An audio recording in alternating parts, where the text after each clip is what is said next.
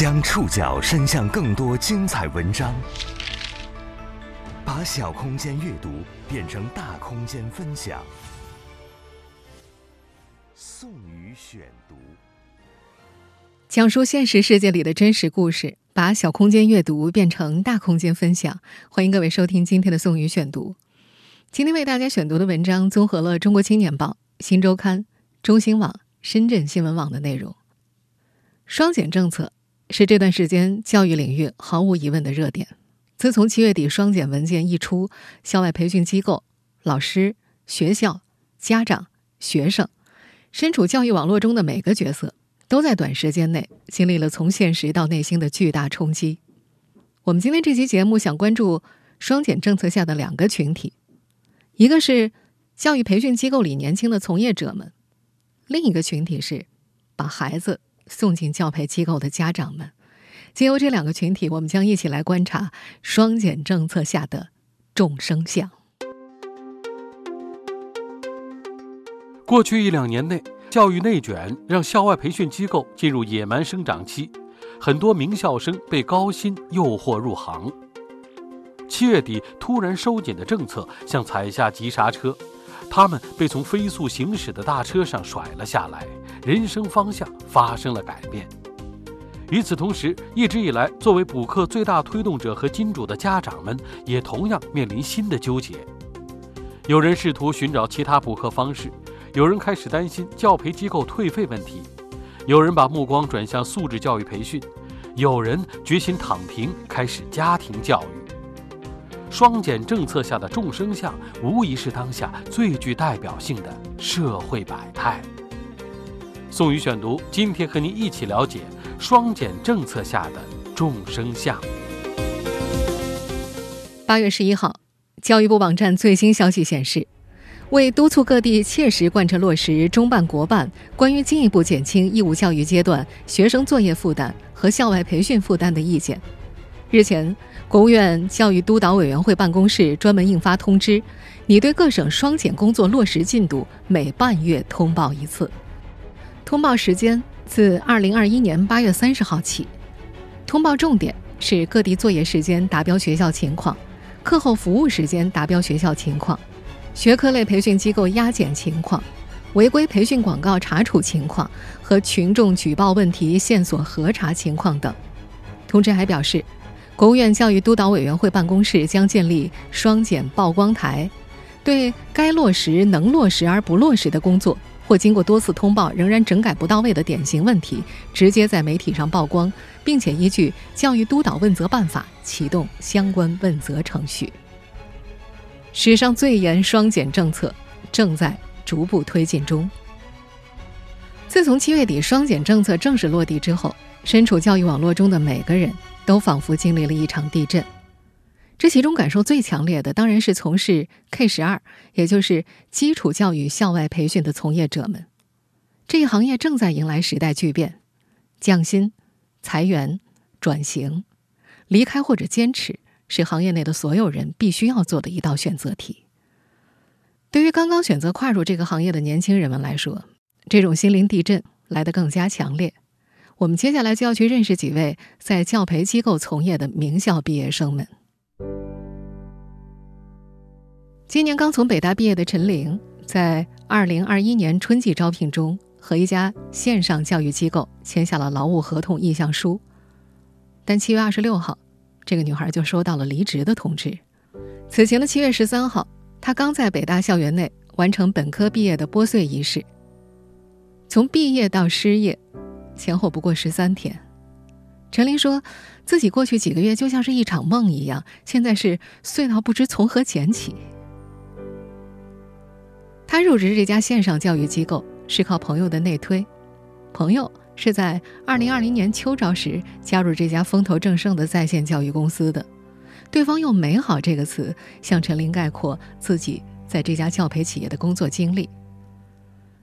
某种意义上，朋友说的没错，那的确是教培行业最巅峰，也同样最为癫狂的年份。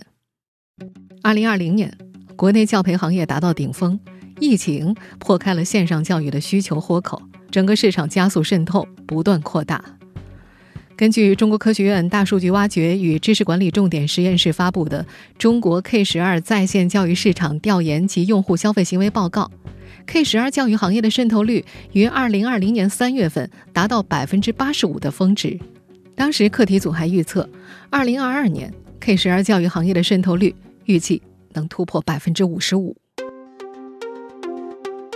教培行业的快速扩张，让从业人员的缺口不断扩大。揽人的同时，入行门槛也逐渐抬高，名校毕业生成为香饽饽。在政策收紧前，有机构甚至向名校生开出了一年保底六十万元的高额底薪。在其他任何一个行业，刚毕业的年轻人都不可能拿到这样的薪水。宋宇选读继续播出：双减政策下的。众生相。陈琳记得，自己刚进入那家教培机构实习的时候，办公室里的座位不断的在调换，因为每天都有人在加入。隔壁工位的同事和陈琳聊天，说自己入职时，从简历投出到最后拿到正式录取通知，前后只用了三天。春天面试的时候，那家教培机构的人力资源告诉陈琳，他所参加的校招计划基本只招来自清华北大的学生。除此之外，只有像北外英语专业或者北师大的汉语言文学专业的学生才可能会获得入围的机会。北大外国语学院的郭豪还记得，二零二零年秋招时的场景。那会儿啊，新东方、好未来、高思各种教培机构排着队在北大的英杰交流中心举办宣讲会。他记得自己当时扫了一下其他应聘者的简历：中文系硕士、物理学院博士。曾经数学竞赛的获奖者，一张张被写得满满当当的纸堆在人力资源的案头。名校招牌带来的是高额底薪，教培机构给陈琳开出的底薪是一年保底六十万。中信证券于二零二零年二月发布的在线 K 十二课外辅导行业专题报告中统计，主讲教师的薪酬普遍高于十八万一年，薪资二十万到四十万一年的居多。甚至不止在职员工，实习生也待遇很优厚。郑希是北大2020级硕士毕业生，2020年春天以管培生的身份在某教培机构实习。疫情影响，公司让他在家里看教师培训视频，听机构开的报告会。郑希说，他当时就把视频开着在那儿放。公司就能给她开出每月五千块的实习工资，这个女孩觉着这太疯狂了吧？这公司是不是有钱没处花，要烧着玩呢？那时的教培行业确实很受资本青睐。根据媒体报道，截止二零二零年十二月，当年投入教培行业的资金已经超过了五百亿。就在当年最后一个月，作业帮一轮融资超过十六亿美元，好未来定增三十三亿美元。来自名校的讲师收获了底薪高昂的劳务合同，还有人转行跳槽来做中台运营，用三个月赚到了前一份职位两年才能挣到的钱。教培行业曾经吸引了大批年轻人。一家招聘网站发布的《二零一九教育培训行业教师从业者大数据报告》显示，教培行业的本科和硕士学历的从业者占比分别是百分之五十九点五二、百分之三十三点一五。从年龄层来看，二十五岁到三十岁年龄段的从业者占比达到百分之四十一。高薪是吸引毕业生的重要因素。有一家知名在线教育企业曾经打出过“将心注入，全力以赴”的口号，但在部分名校校招生的聚会当中，同龄人们会互相打趣：“你为什么来公司啊？是为了将薪注入，还是为了保底六十万的年薪啊？”虽然被高薪吸引来，但有些名校生却认为，在教培机构拿高薪建立在对青春的消耗上。还有人甚至自嘲，进入教培行业就是恰烂钱。宋宇选读继续播出：双减政策下的众生相。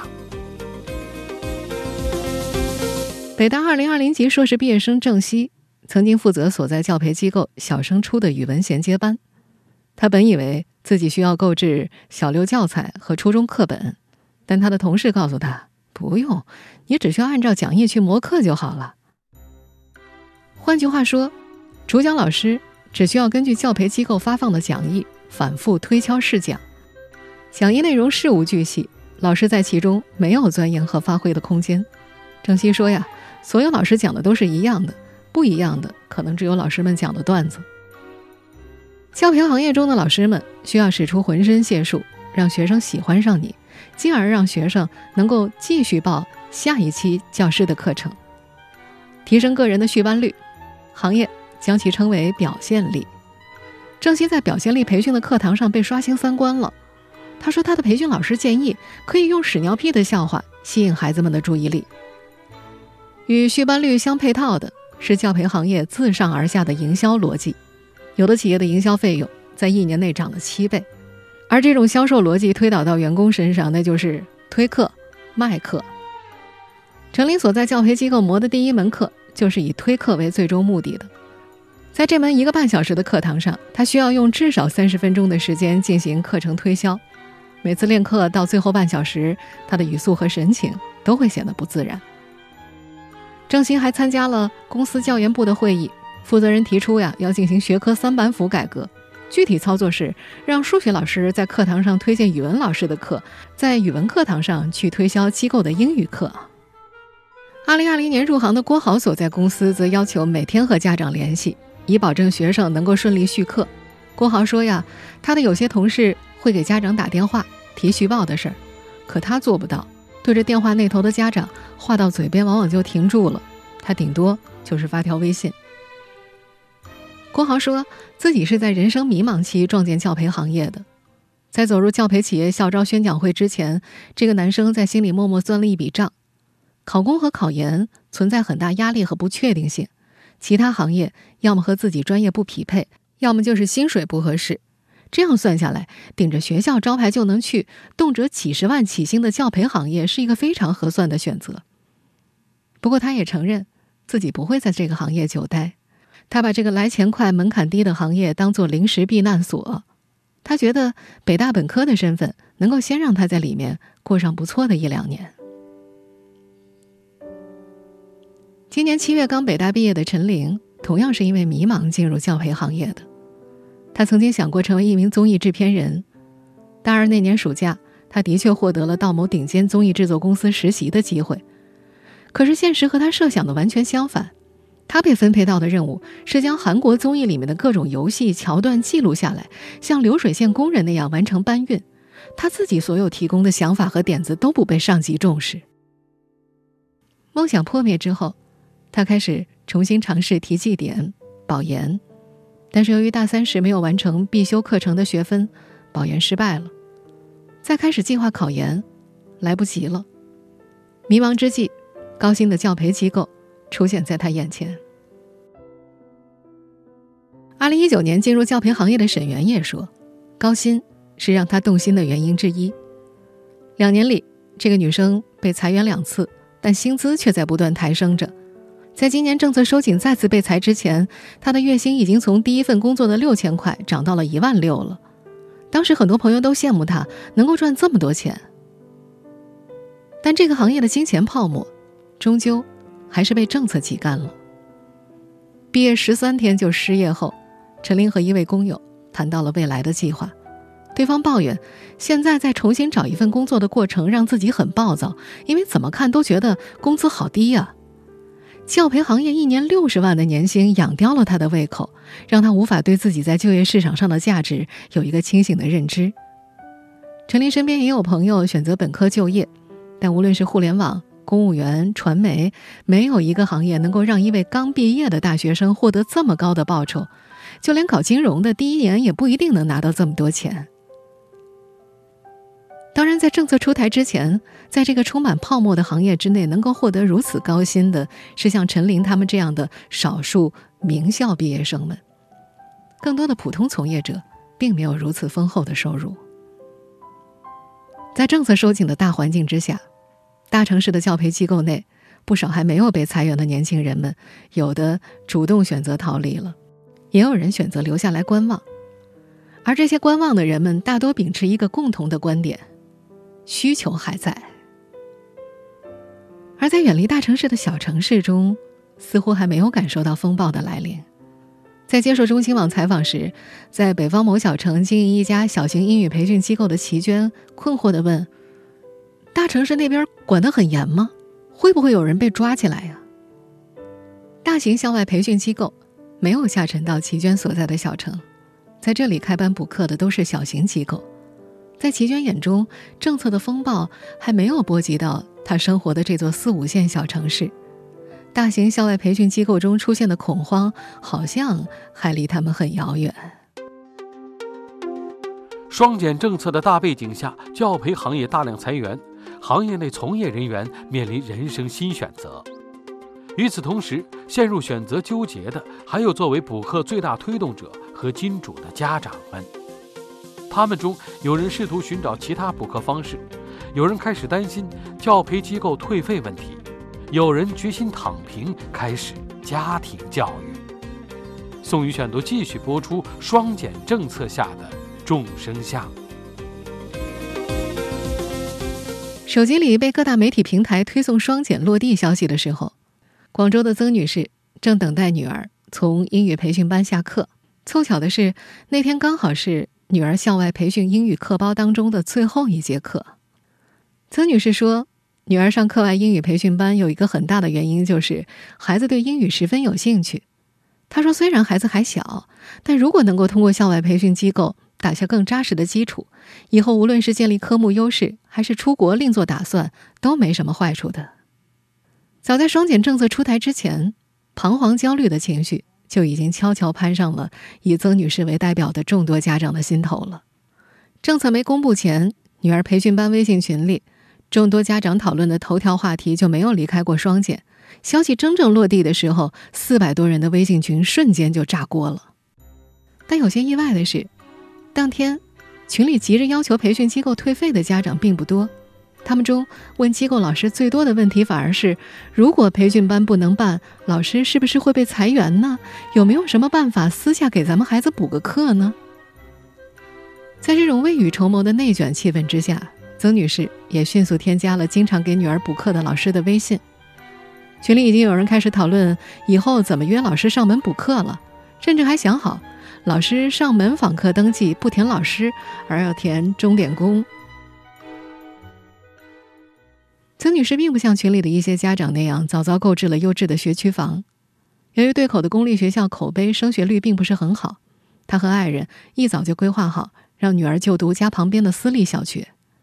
不过从去年开始，私立学校也不能组织考试，开始实行摇号了。摇号让民办学校从卖方市场转变为买方市场，学校需要付出更高的成本提升教育资源，因此学费也上涨了大概百分之三十。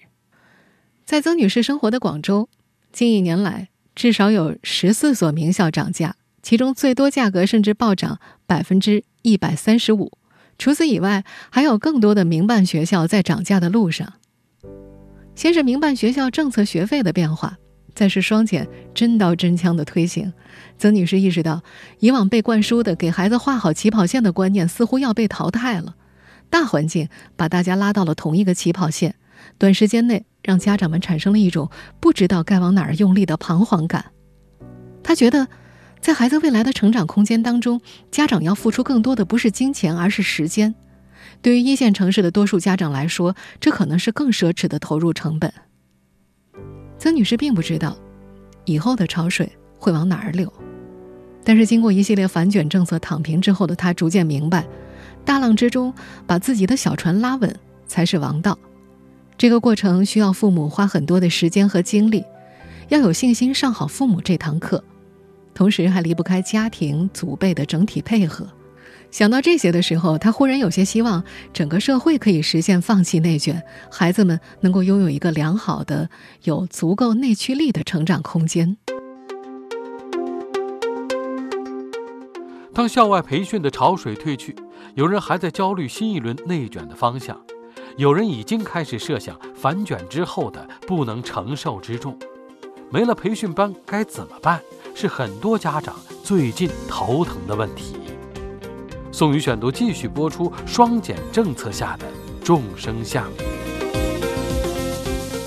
你来，我培养你的孩子；你不来，我培养你孩子的竞争对手。深圳的王先生说。当初在培训机构外看到这样的标语的时候，他虽然心里有些不舒服，但着实被戳中了。毕竟前一天，平时在班级排名中上的儿子，才因为考试没考好，在家长面前崩溃大哭了。打听了培训机构的费用，一对一辅导，一节课八百块，一天两节课。王先生来不及和妻子孩子商量，就冲动之下给儿子报了课外补习班。事实上，目前读初中的儿子所在学校已经是深圳的八大名校之一，学校每个月都会组织考试，考场按上一次月考排名划分，七十五人一个考场，第一考场能进四大，第二考场能进八大。以儿子的成绩。几乎能够稳定在第二考场，但想要冲击四大还有一定的距离。王先生说，他身边很多朋友都是清华北大名校出身，甚至还有很多博士。朋友的孩子都是深圳一流学校或者是国际很好学校的 offer，在这种圈层里，伤害都是对比出来的。由于去年疫情期间有很长的居家办公时间，王先生给儿子辅导了一个月的功课，很快在成绩上看到了成效。但恢复办公之后，他和妻子就很难再腾出时间给儿子补课了。让王先生没想到的是，刚刚决定七娃，双减政策就猝不及防的来了。不过因为深圳还不算是试点城市，目前孩子的一对一补课还没有受到影响。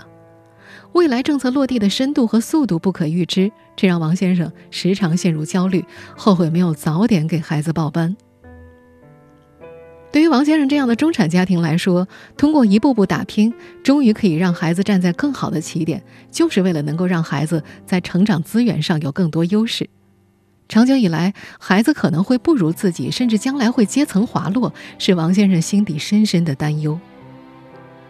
尤其是从小乡村、小县城走出来的中产家庭，他们更加依赖于通过学习、考试、升学的途径实现阶层跃升，打开自己的天体。当这条一直依赖的路径好像出现改变之后，有些家长感到自己失去了努力的方向。在和妻子探讨了双减未来可能产生的冲击力之后，王先生和妻子决定，如果以后儿子不能参加课外培训班了，他和妻子就轮流上阵给孩子补课。毕竟还有工作，两夫妻不可能有太多的时间，他们都认同要培养孩子的学习能力，更好的培养孩子的学习习惯。逻辑思维以及健全人格。双减政策出台前，校外培训早已成为潮流，很多家长都认同我的孩子不补课就被其他孩子甩下了。如今政策改变了潮水的方向，但要让家长们适应新政策、转变教育心态，显然还需要一个更长的过程。宋宇选读继续播出：双减政策下的众生相。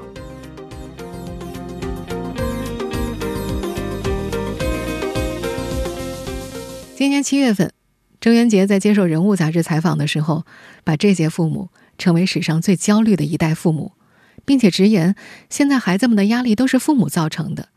如果某个学校不给孩子留家庭作业，家长就不干了。他觉得别的学校留了呀，升学的时候我的孩子就会吃亏了呀。实际上，在双减政策落地之后，认为培训机构被关停不是一件好事的家长并不在少数，甚至可以毫不夸张地说，那些给孩子报了培训班的家长们早就习惯了时间托管以及孩子成绩上升等各种甜头。家长还是会主动焦虑的，家长还是会想办法提高成绩的，这个是避免不了的。倒是如果没有上了，我觉得好像不知道该干什么。就现在他上习惯了，就是哪一天如果他停下来了，这孩子你想一下，如果他在家的话就是电子产品，我觉得还不如让他去上课。我们现在听到的就是一段在深圳街头的采访。如果说这个小孩他能，就是他本身是自律的，那其实应该还好。嗯，但是如果他需要一些他律或者就是一些氛围的话，可能会对他有一点点影响吧。我觉得可能会有给孩子确实能。减少一些这个负担，但是我可能感觉这同时可能会给家长增加一些负担，就是因为呃，在平时或者之前嘛，因为小朋友可能都会有一个提前学习的一个状态。如果说就是简单的这样去取消的话，那可能家长可能要需要更多的时间去辅导孩子的一个平时的一个学业了。接受采访的家长们普遍担心，如果因为双减，孩子们不用再写繁重的作业了，也不需要假期参加课外辅导班了，那么。孩子怎么追上那些优秀的同龄人呢？还有很多家长认为，教育体制的本质没有改变，家长还是会焦虑的，还是会想其他办法让学生提高成绩的。尤其是现在严控百分之五十的普职比，一半学生甚至考不上高中的背景下，家长们普遍担心孩子的快乐童年会变得格外奢侈。在教育这个问题上，中国家长们的矛盾心态由来已久。不过，就像前面那位广州的曾女士所设想的那样，未来环境还不明朗，家长们不得不转变思维，花费更多的时间去关注孩子的人格健康、素质教育，甚至是体能教育。当然，真正让父母们放下担忧、减少给孩子施压，更多要看后续的教育政策的落地以及教育资源的完善。从某种意义上来说，双减并不完全是为了给孩子减负。同时，也是为了助推教育去资本化、教育公平化以及降低教育成本。因此，教育培训机构的断崖式受创，很大概率并不是当下教育变革的终点。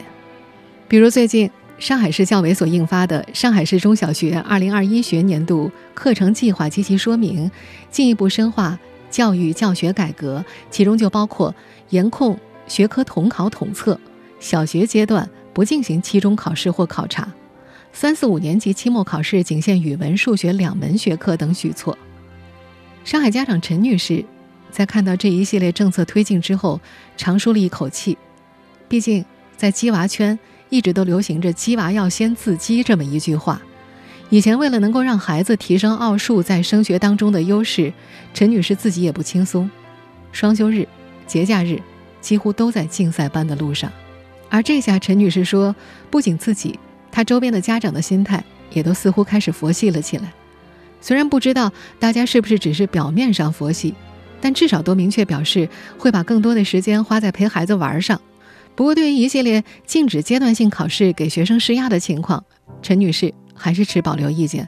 她觉得，孩子终究是要通过中考、高考升学的，如果不能时刻知道孩子的位置，没有外界升学带来的动力，仅靠内驱力还是会让家长觉得相当不安。牵一发而动全身，双减或许是个起点。当下政策的直接利好表现在国家要做强做优免费线上学习服务，要免费向学生提供高质量的专题教育资源和覆盖各个年级学科的学习资源。而未来中高考改革，教学方式转变。学业评价方式优化，学校教育和家庭教育的配合，或许都将陆续到来。就像郑渊洁在采访当中反复主张孩子的权利那样，大多数家长这些年已经习惯剥夺孩子自主选择的权利了。事实上，置身应试教育中心的孩子们，对于当下和未来的认知，未必就不如家长们深刻。有时候，他们甚至比自己失措的父母显得更有主见。在广州，女儿上完英语课走出来，曾女士把双减落地和暂时不打算续费培训班的消息告诉了女儿。不知道是不是错觉，曾女士好像看到女儿的眼睛亮了一下。很快，年幼的女儿语气很平静地告诉妈妈：“妈妈，你放心，我自己也会努力学习的。”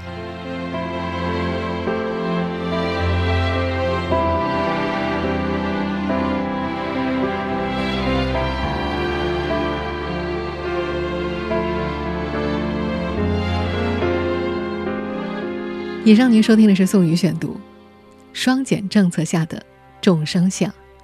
本期节目综合了《中国青年报》《新周刊》、中新网、深圳新闻网的内容。收听节目复播，您可以关注本节目的同名微信公众号“宋宇选读”。我们下期节目时间再见。